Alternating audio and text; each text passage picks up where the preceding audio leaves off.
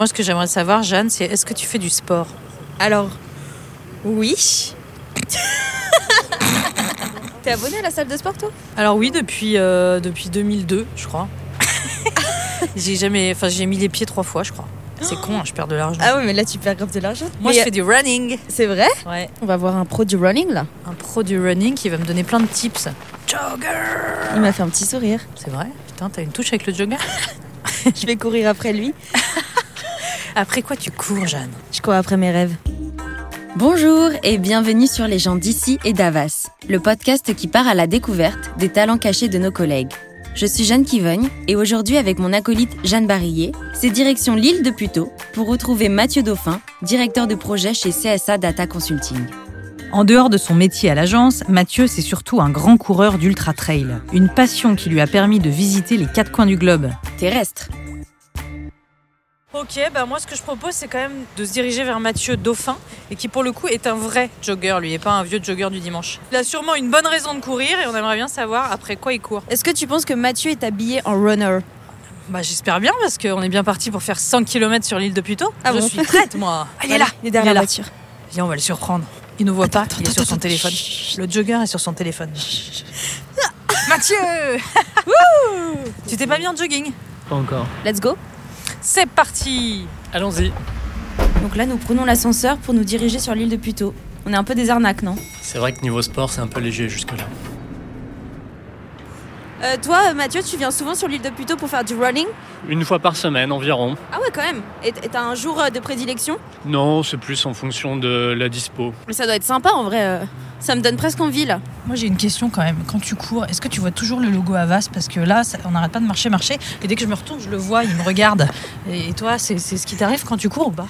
Ça m'arrive, c'est mon point de repère pour être sûr de revenir au bon endroit. Ah. On peut courir, mais après quoi? Au final, le tout, c'est de retrouver Avas. Après quoi tu cours, Mathieu? Mm, Moi, je cours après des beaux paysages, après euh, du temps passé avec moi-même, et puis euh, après le bien-être.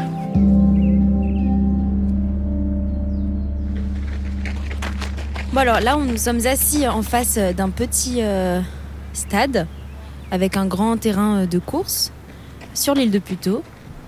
Toi, Mathieu, j'ai euh, ouï dire que tu fais de l'ultra trail et du trail et que tu cours depuis très très longtemps. Est-ce que tu peux déjà nous dire c'est quoi l'ultra trail en fait? Parce qu'on n'est pas sûr de Alors, savoir. le trail ou l'ultra trail, c'est de la course à pied. Sauf que ça se fait pas dans un environnement urbain. Donc c'est plutôt euh, aller courir euh, dans la montagne, aller courir euh, au bord de la mer sur ta sentier de randonnée. Et ultra, c'est quand les distances sont, sont relativement longues. Je crois que l'ultra trail, ça doit être lié à la, la distance phare, c'est 170 km.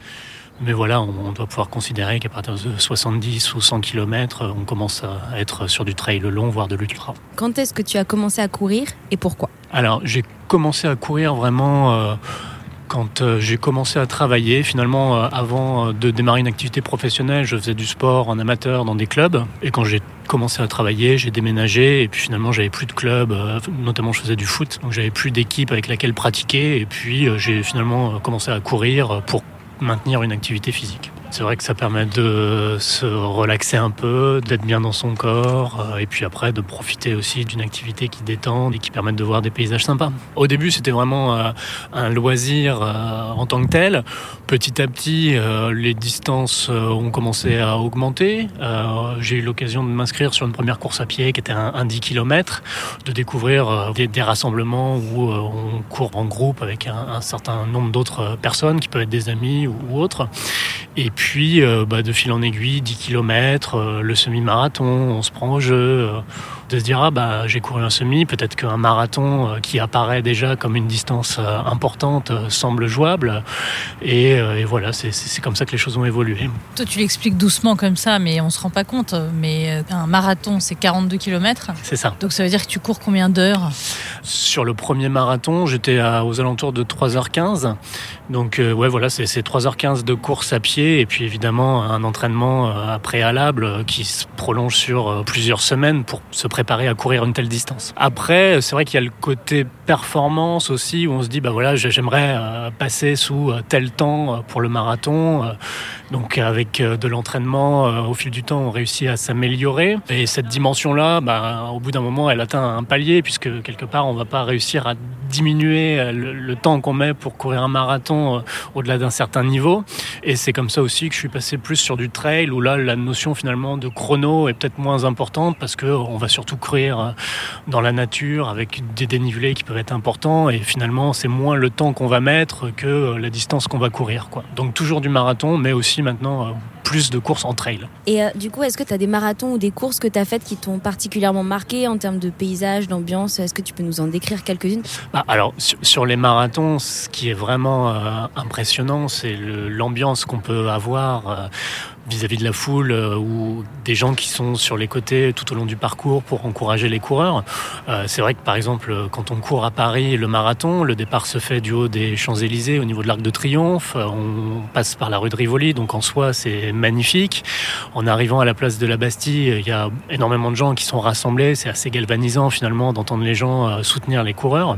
Donc ça, c'est vrai que c'est des souvenirs très sympas sur Paris, mais aussi à, à Londres ou à New York aussi, qui est réputé pour être un marathon avec une grosse ambiance. C'est vrai que quand on arrive sur Manhattan euh, en passant, euh, en changeant de quartier, on voit pas encore euh, la foule sur les côtés parce qu'il y a une sorte de coude, un, grand virage. Mais en arrivant et avant de passer ce virage, on entend la foule encourager les, les, personnes qui sont devant nous. Donc tout ça, c'est assez stimulant.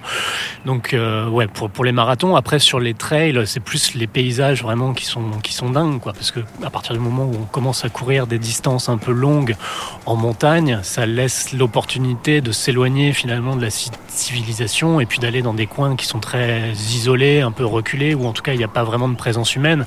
Où là, on est euh, face à la nature, dans l'immensité un peu de la montagne. C'est juste magnifique, quoi. Ça doit être hyper vertigineux, non? Un petit peu. Alors, j'ai pas eu trop de passages euh, où euh, c'est tellement vertigineux que ça fait peur. Moi, j'ai pas fait vraiment de course où c'est très technique, mais effectivement, j'ai couru euh, dans les Cévennes où on se serait cru vraiment dans le Grand Canyon aux États-Unis, quoi. Donc là, c'est des paysages qui sont vraiment magnifiques. L'impression de se retrouver, ouais, dans un paysage fabuleux, grandiose. Et à l'étranger, je suis parti au Mexique pour un voyage familial et par le plus grand des hasards et le plus heureux des hasards, il y avait une course sympa là-bas. Mais à chaque fois, les paysages sont différents, donc ils sont tous marquants dans une certaine mesure par euh, le côté euh, grandiose de, de ce qu'on peut voir. Tu as un besoin de nature? Est-ce que c'est ça pour toi le sport ou c'est qu'une partie? C'est qu'une partie, mais c'est la partie sympa finalement, parce que euh, quand on part dans un trail pour 8, euh, 9 ou 10 heures, euh, bah, on sait qu'on va être justement dans un environnement ultra sympa, pouvoir profiter justement des bonnes conditions dans lesquelles on court. Donc ouais, c'est une dimension forte. Plus que la performance? Mmh, Ça fait partie du jeu aussi, c'est vrai que... C'est toujours sympa quand on est dans une course bah, de se confronter à d'autres personnes euh, et de voir comment on se situe.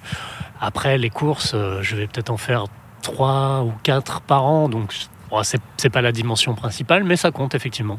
Parce que moi, j'ai fait le semi de Paris il y a genre 7 euh, ans, je sais plus. Et en fait, les conditions étaient atroces. Genre, il grelait, euh, euh, il faisait moins 12. C'était affreux, quoi. Et on a tenu 21 km et on est encore plus fiers parce qu'on s'est dit, mais c'est affreux, quoi. Parce qu'il y a plein de gens là qui nous écoutent, je pense qu'ils courent jamais, qui détestent ça. Il y a quand même beaucoup de gens dans la vie qui disent, ah, courir, c'est atroce. Est-ce que c'est ça aussi pour toi de te dire, ah, il faut bien transpirer, il faut avoir un exercice un peu dur pour derrière être satisfait? Je, je, suis pas masochiste, mais effectivement, il y a, y a, y a cette dimension-là. C'est vrai que pendant une course, tu peux avoir des conditions euh, assez euh, compliquées. Et puis, il y a aussi toute la notion d'entraînement. Par exemple, pour un marathon où tu vas suivre un plan pendant 10 semaines qui t'impose de sortir 3, 4 fois par semaine, de faire ce qu'on appelle du fractionné, qui va être d'alterner des courses très rapides avec des moments de repos. Donc, clairement, il faut se faire mal si on a envie de performer et puis d'aller au bout de la course, tout simplement, quoi, parce qu'il faut s'entraîner. Donc, euh, ouais, il y a cette dimension-là aussi. Euh... Et addictive aussi un peu. On dit que le sport est une addiction. Euh, oui, il y, a clairement une, addiction. Je pense qu'aujourd'hui, euh, si on me disait il faut que tu arrêtes de courir, comment tu le Ce serait compliqué. Ouais, ouais, ouais. Je ferais du vélo. Et du coup, ton mode de vie là-dedans, comment tu gères Est-ce que tu adaptes ton régime alimentaire Tu fumes pas euh, Tu fais moins la fête Ouais, déjà, je, fume pas à la base. Après, le régime alimentaire, ça va vraiment être à l'approche des courses. Euh, disons qu'il y a 15 jours, 3 semaines où je- j'essaye de faire gaffe justement à manger correctement, beaucoup de pâtes. Alors après, euh, finalement, à l'inverse, euh, c'est le côté sympa parce qu'on court beaucoup, donc on a le droit de manger beaucoup aussi. C'est sympa les pâtes. Voilà. Ceci dit, moi je pensais que tu allais me parler de légumes. En fait, tu Euh, ouais, non, c'est plutôt des, des pâtes qu'il faut manger pour faire le plein d'énergie et beaucoup de sommeil. Euh, Arriver reposé sur une course, c'est ça qui est important. Donc euh, finalement, les contraintes sont relativement limitées et surtout à l'approche des courses. Et puis après, par rapport à, à l'organisation, euh, aujourd'hui, je fais faire peut-être deux, trois sorties par semaine d'une heure environ. Donc c'est aussi gérable euh, d'en faire une euh, le midi en semaine, une le dimanche matin et puis une euh, le soir en semaine. Donc de ce point de vue-là, ça mange pas trop sur, sur, sur la Sur vie ta, ta par vie ailleurs. personnelle, ouais. Et euh, tu préfères courir sur, euh, sous 45 degrés ou, sur, ou sous euh, genre euh, 10 degrés ou 0 L'hiver ou l'été? T'es un mec de l'hiver Euh, ou un Je mec suis de l'été? plutôt un mec de l'été parce que quand tu cours en montagne, tu es en altitude, il fait un peu plus chaud ou quand tu es au bord de la mer, euh, c'est un peu rafraîchissant. Euh, courir par le grand froid, je- il y, a- il y a une course qui s'appelle la Saint-Élion où tu cours entre Saint-Étienne et Lyon euh, en décembre de nuit. De nuit? Ouais. Tu sais, rajoute en décembre, de nuit et, euh, et en allemand. Sous la neige, euh, puisqu'il peut y en avoir à cette époque-là. Effectivement, j'ai pas vraiment pris de plaisir euh, là-dessus. Ouais. Mais moi, j'ai une question. La première fois que tu as fait un trail de 100 km, qu'est-ce que tu as ressenti? Est-ce que tu étais genre hyper fier de toi? Est-ce qu'il y a eu un truc, euh, un peu l'effet waouh, quoi? J'avais mal aux jambes. Hum, Tu pouvais plus marcher. Alors sur le coup, euh, quand tu arrives, tu peux encore marcher, mais c'est le lendemain où euh, tu reconnais les gens qui ont fait la course parce que euh, tout le monde marche euh, un peu en canard avec des grosses courbatures. Mais non, après, il y a effectivement la, satisfaction finalement d'arriver au bout du truc et de se dire ah ouais quand même 100 km. Il y il y a, beaucoup de plaisir parce qu'encore une fois, en l'occurrence là, c'était l'ultramarin, donc c'est le tour du golfe du Morbihan en passant par la côte. Et donc, euh, ouais, tu as la satisfaction d'avoir passé une dizaine d'heures euh, au bord de l'eau à, à profiter du paysage et puis d'arriver au bout. Il fait nuit, euh, les gens sont là à l'arrivée. Donc, euh, ouais, c'est une satisfaction, un accomplissement. Est-ce que tu as gardé tous tes t-shirts et tes médailles? Les dossards, ouais, ouais, ouais. D'accord. C'est plus facile à ranger. Ça prend moins de place qu'une médaille. Et t'as été dans les premiers? J'ai jamais gagné. J'ai j'ai gagné euh, un panier euh, garni euh, dans les Cévennes, justement. Ça, c'était plutôt sympa.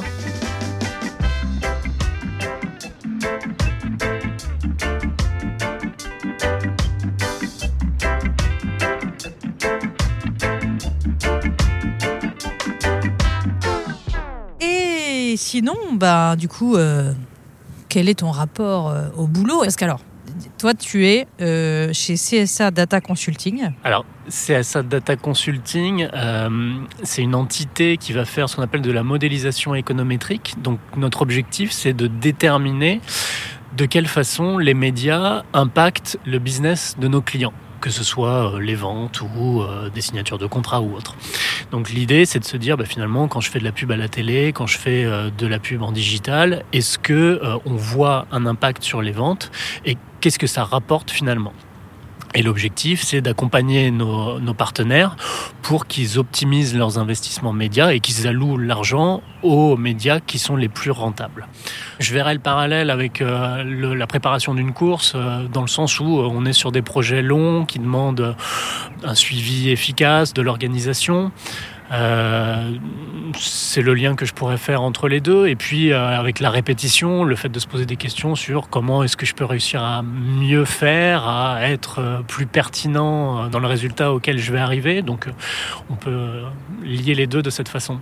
Et du coup, ça, c'est ce que fait CSA Data Consulting. Mais toi, ton poste, ma signature de mail, ça doit être directeur de projet. Donc je, je coordonne en fait les projets, c'est-à-dire que je vais être à la fois euh, au contact avec euh, le client pour déterminer son besoin, suivre la relation euh, au quotidien, leur présenter les résultats une fois que l'étude est, est modélisée, et puis euh, un suivi euh, interne aussi de la production, puisque je, entre guillemets, je vais pas produire ou faire tourner les modèles, mais plutôt accompagner les personnes qui le font dans le fait d'arriver au résultat qui soit cohérent et, et robuste. Et t'as un moment fort à partager? Bah, le fait de partir en famille sur des courses, je- en général je pars avec ma conjointe euh, ma fille.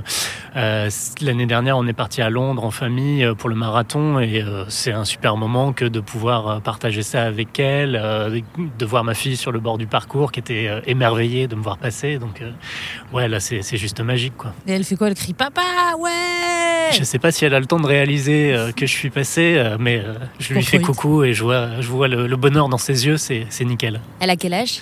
Elle a 5 ans. Et elle a déjà couru ou pas? Ou c'est trop petit 5 Oui, ans? oui, oui, elle court. Là. Elle, elle aime bien justement euh, me montrer qu'elle court plus vite que moi, en fait. Oui, mais elle fait pas 100 km la pauvre. Elle court plus vite que toi? Je la laisse courir, Et elle court après quoi, elle? Après son papa. peut-être, ouais. Et ta conjointe, elle, elle court pas? Non, elle me coach. Ah, c'est bien ça. Bonne équipe, Voilà. bonne team. Exactement.